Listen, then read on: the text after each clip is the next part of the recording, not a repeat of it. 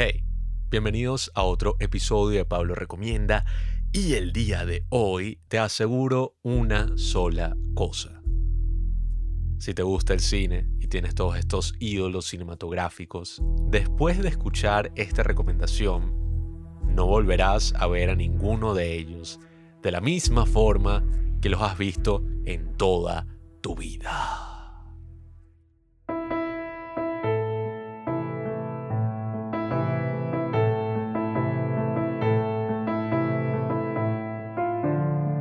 Ok, eso fue un poco dramático, pero hace poco estuve leyendo un artículo muy interesante de un autor que me gusta mucho llamado Jason Pargin. Si lo encuentro, se los pondré en la descripción de este podcast.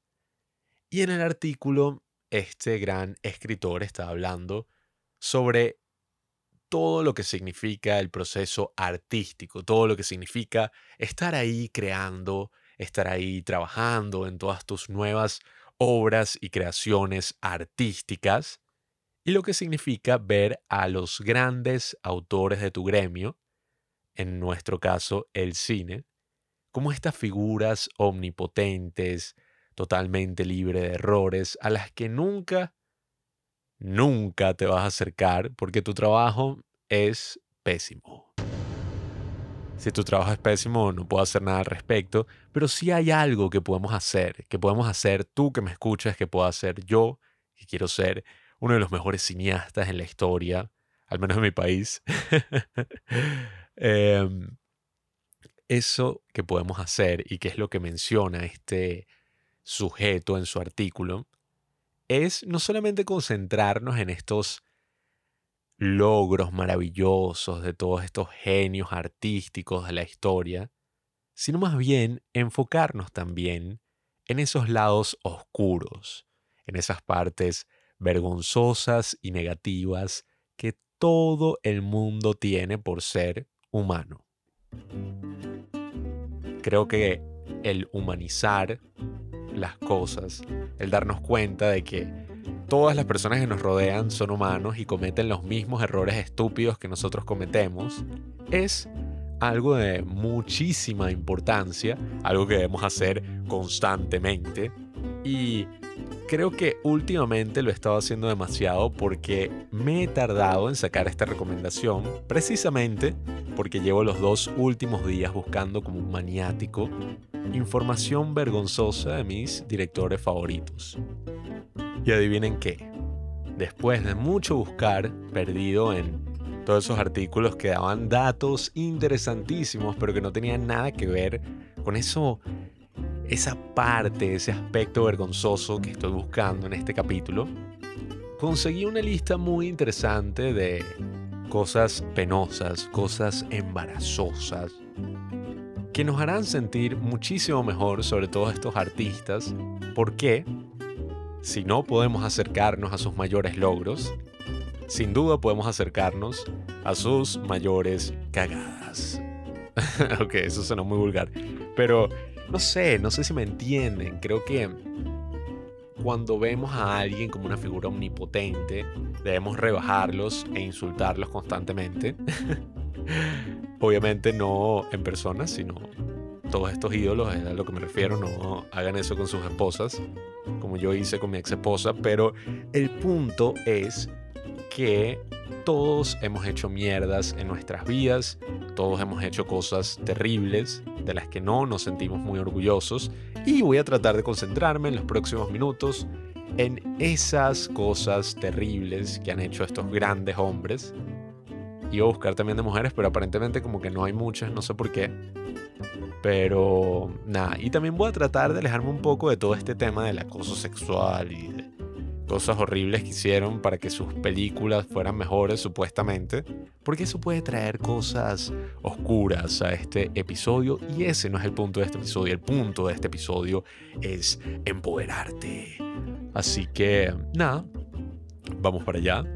Voy a leer de mi lista maravillosa y vamos a empezar con Francis Ford Coppola, el gran director de clásicos como El Padrino 1, El Padrino 2 y la peor película que se ha hecho en la historia de las trilogías, El Padrino 3. No la he visto porque me dicen que es tan mala que me va a arruinar toda mi experiencia del padrino, pero sí, es una porquería. Todos conocemos a Francis Ford Coppola como esa figura maravillosa que hacía todas las películas que marcarían a los años 70 y este renacimiento en Hollywood, hasta que envejeció y se volvió un poco extraño. ¿Saben? Extraño hasta el punto de hacer una película con Robin Williams, donde tiene una enfermedad degenerativa que hace que envejezca muchísimo más rápido que todos los demás. No sé por qué el mismo hombre que hizo Apocalypse Now o The Conversation terminaría haciendo una película así, pero todo se relaciona porque ese hombre y ese gran director de cine hizo muchísimas cosas en su tiempo. Bueno, sigue vivo y ahorita vive en un viñedo donde se encarga de hacer todo tipo de invenciones totalmente innecesarias, como la vez que creó una camisa, una franela, una ramera, no sé cómo lo llaman en sus lares, para rascar la espalda de manera eficiente. Esta franela, ¿verdad? Tiene una ilustración de una tortuga con todo tipo de números y puntos específicos para que la persona que te va a rascar la espalda sepa exactamente dónde debe ser rascada. Suena como una idea genial hasta que te das cuenta de que para que esto funcione debes memorizarte todos los números que ahora van a estar en tu espalda. Por lo tanto, es uno de los inventos más innecesarios y estúpidos que he escuchado en toda mi vida. Así que si has tenido ideas malas, si has tenido ideas de las que no te sientes muy orgulloso el día de hoy, piensa en Francis Ford Coppola y en su idea estúpida de una franela para rascarte con más precisión. También está nuestro querido Frank Capra, el hombre detrás de It's a Wonderful Life, esta película que todos vemos en Navidad, o al menos veíamos. Yo ya me cansé de verla después de verla por 30 veces consecutivas. Pero el punto es que Frank Capra, ¿verdad? Resulta que era admirador de Benito Mussolini. Supuestamente colgó un cuadro de Benito en su habitación y estaba en conversaciones con él, el cual también lo admiraba muchísimo como cineasta, y le ofreció Mussolini a Capra un millón de dólares para dirigir una película en Italia, aparentemente sobre la vida del duque lo cual nunca ocurrió por razones que todavía hasta el día de hoy no sabemos. Sin embargo, después eh, Frank Capra se arrepintió y terminó diciendo que Benito Mussolini era un maldito cerdo fascista. Pero bueno, no todos hemos puesto un afiche de uno de los mayores dictadores y cerdos del siglo XX en nuestra habitación. Pueden llegar a dirigir también una película de Hollywood siendo unos malditos enfermos, eh, lo cual, bueno, no es una sorpresa para nadie, pero es interesante. Tan interesante como este punto que creo que puede resonar mucho con todas esas personas que sientan cualquier tipo de inseguridad sobre su cuerpo. Creo que todos hasta un punto nos hemos sentido inseguros con algo. Y cuando hablamos de imágenes públicas, cuando hablamos de actores importantes o de grandes figuras públicas, la imagen siempre es una de esas cosas que, bueno, es la gran prioridad. Es la gran prioridad de una figura pública, su imagen. Y en el caso de Orson Welles, el director de El Ciudadano Kane, estamos hablando de un hombre que actuaba en muchísimas de sus películas y sí, no es que era muy bonito que digamos y en sus últimos años ya pesaba lo mismo que una morsa, una morsa adulta, pero la inseguridad de Orson Welles no era por su figura, sino era por un aspecto muy particular de su cara, su nariz.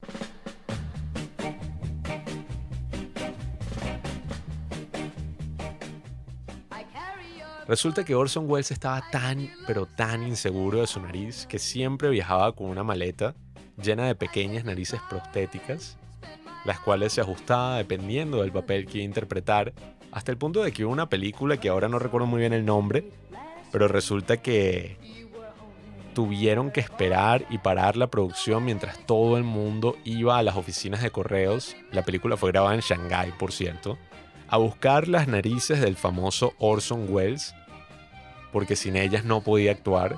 Y cuando eventualmente le consiguieron, el editor de la película se dio cuenta de que escena tras escena, la nariz de Orson Welles cambiaba.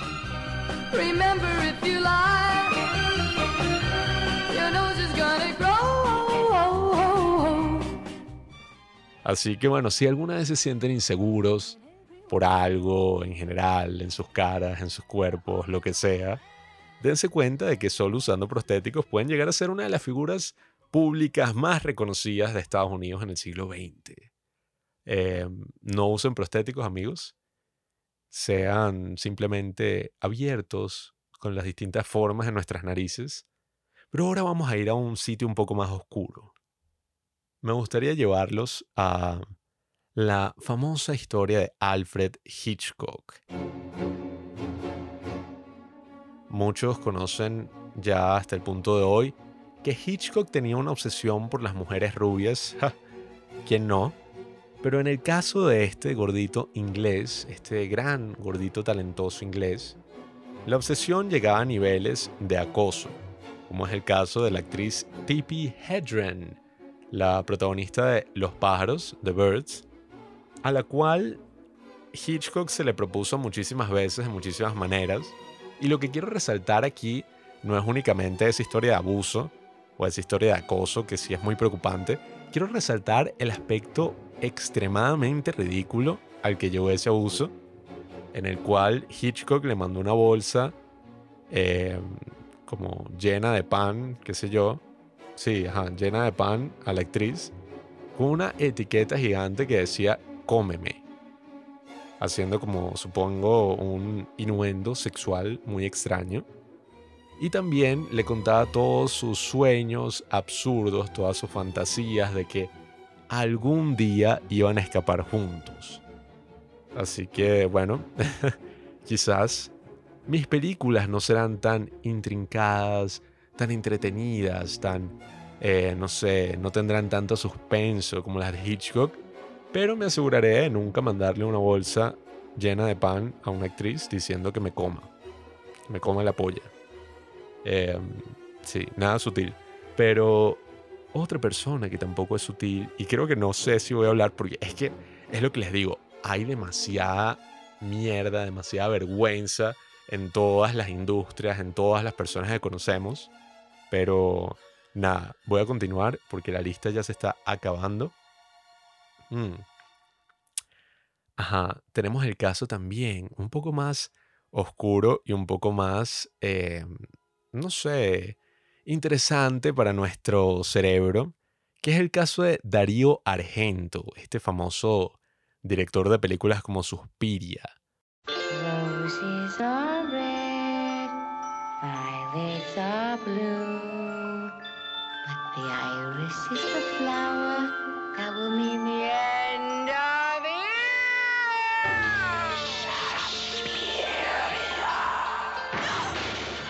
De los años 70, que hacía películas súper violentas donde podíamos ver asesinatos, violaciones y, el dato curioso, es que por alguna razón Argento dirigía todas estas escenas con sus hijas como las víctimas.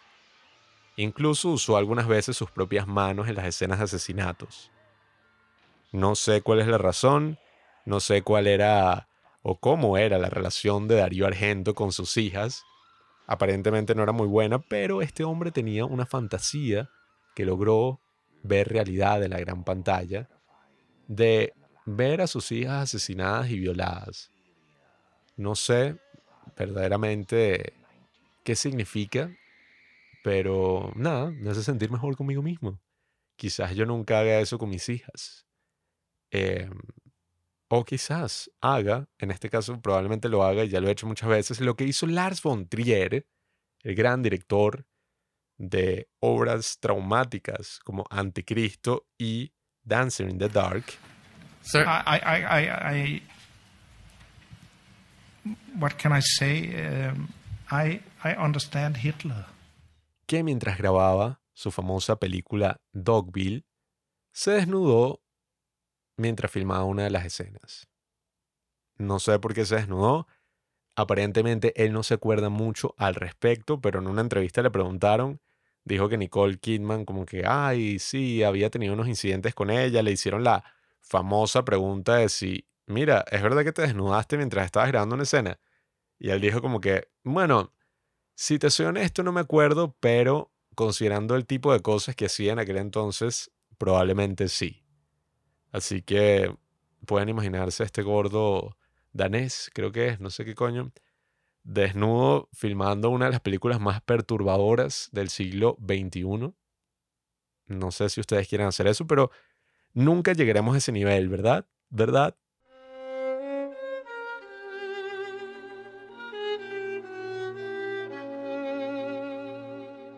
Terminamos también con Charlie Chapulín, o Charlie Chaplin, como lo conocen en Estados Unidos, una de las grandes figuras en general de la cultura mundial, no sé ni siquiera, o sea, en el siglo XX fue como una de las mayores estrellas que había en el momento. Se estima que tuvo sexo con alrededor de 2.000 mujeres. Eso no es lo vergonzoso, no sé, en verdad, eh, ¿a quién no le gustaría tener sexo con 2.000 mujeres? Pero lo vergonzoso es que Charlie Chaplin terminó casándose con una mm, adolescente de 16 años con la que tuvo relaciones sexuales y embarazó. Fue algo que ocurrió más de una vez. Y se dice que Charlie organizaba algunas orgías. Eh, Luis Buñuel dice en su biografía, en su autobiografía, que Charlie Chaplin le organizó una orgía, pero al final como que todo salió mal porque las chicas estaban debatiéndose quién iba a tener sexo con Charlie Chaplin yo creo que la parte vergonzosa es la de el abuso y el crimen, aunque no sé, creo que en esa época no era considerado un crimen, pero eso de embarazar a una niña de 16 años y después casarte con ella, bueno, creo que no es algo muy honorable que hacer. Y tenemos el caso de Stanley Kubrick, cuando estaba haciendo su primera película a los 24 años, en el cual, cuando llega a una de las escenas finales de. Creo que se llama Fear and Desire. No me acuerdo muy bien cómo es que se llama, pero. Llegando a una de las escenas finales, se suponía que tenían que usar esta máquina de humo para que toda, eh, todo el set o qué sé yo estuviera lleno de esta bruma pero Stanley no tenía dinero para comprar una máquina de humo, para alquilar una máquina de humo, y terminó construyendo él mismo su propia máquina de humo, sin darse cuenta de que estuvo a punto de envenenar a todo el elenco y a todos los trabajadores porque no le removió el filtro a la máquina que echaba insecticidas. Y había tanto humo, pero tanto humo, que todos estuvieron a punto de ahogarse. Así que si alguna vez han cometido errores realizando su primer cortometraje o su primera película, sepan que al menos no estuvieron a punto de matar a todas las personas que estaban presentes. Stanley Kubrick estuvo a punto de hacerlo y adivinen qué, se convirtió en uno de los mejores directores de toda la historia. Así que no sé, o sea, mi punto no es como hablar mierda de todos estos grandes directores o sacar como trapitos en general, sino recordarles que todos estos héroes y todas estas personas maravillosas que llegamos a admirar cometieron errores infinitos e hicieron cosas súper, súper estúpidas, al igual como hacemos nosotros día a día. Si somos capaces de realizar las cosas más estúpidas que estos directores hicieron, quién sabe, quizás somos capaces de realizar las grandes hazañas de sus carreras. Creo que esa es mi recomendación, pensar más en todas estas figuras como seres humanos y saber que sus vidas estuvieron llenas de frustración, de soledad, de muchísimas y muchísimas preocupaciones sobre lo que estaban haciendo, así como muchos solemos tener cuando hacemos nuestro arte o lo que sea que hagamos.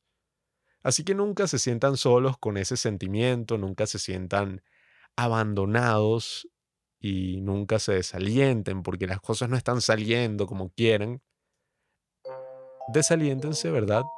Pero sepan que es algo normal, que hasta los grandes directores lo hicieron e hicieron cosas muchísimo peores que espero que ustedes no realicen, como matar gente, como no sé, casarse con su hija adoptiva, como estar a punto de asesinar a todo el mundo, no sé, simpiar exageradamente por una actriz, cosas que espero que nunca hagan.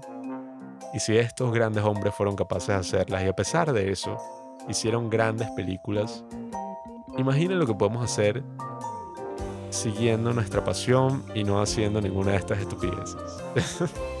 Creo que ese es el punto de esta recomendación, no sé, es un poco confusa, pero nada amigos, ese es el mensaje con lo que nos dejo el día de hoy.